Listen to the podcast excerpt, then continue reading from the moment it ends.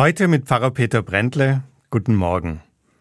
Ich möchte Ihnen von Kira erzählen. Kira ist Witwe. 48 Jahre ist sie alt. Ihr Mann ist vor ziemlich genau einem Jahr gestorben. Krebs. Freunde und Verwandte haben sie unterstützt, so gut es geht.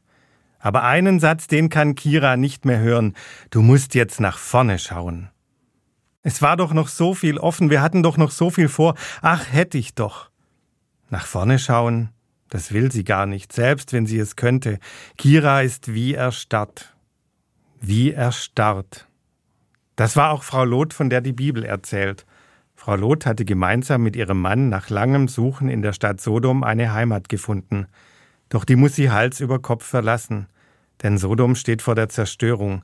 Trotz der Warnung eines Engels auf der Flucht nicht zurückzuschauen, dreht sie sich um und sieht die in Flammen stehende Stadt.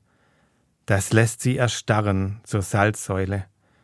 Die klassische Deutung der Geschichte lautet in etwa so Wer die Vergangenheit nicht loslässt, ist nicht offen für die Zukunft und erstarrt deshalb.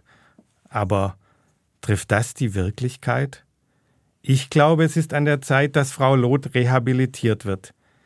Ich verstehe, dass sie zurückschaut. Vielleicht geht ihr alles viel zu schnell, vielleicht denkt sie an die vielen, die sterben müssen in den Flammen, auch Menschen, die sie kennt.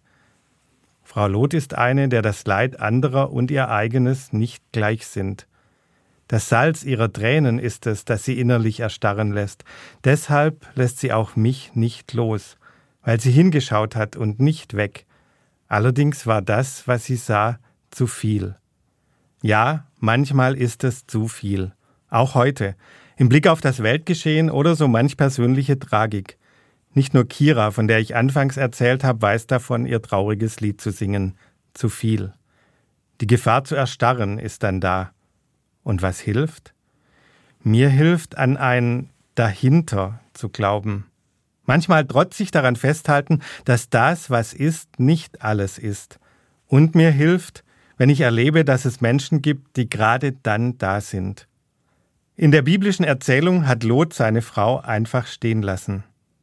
Wie wäre es gewesen, wenn er sie in den Arm genommen hätte, die erstarrte?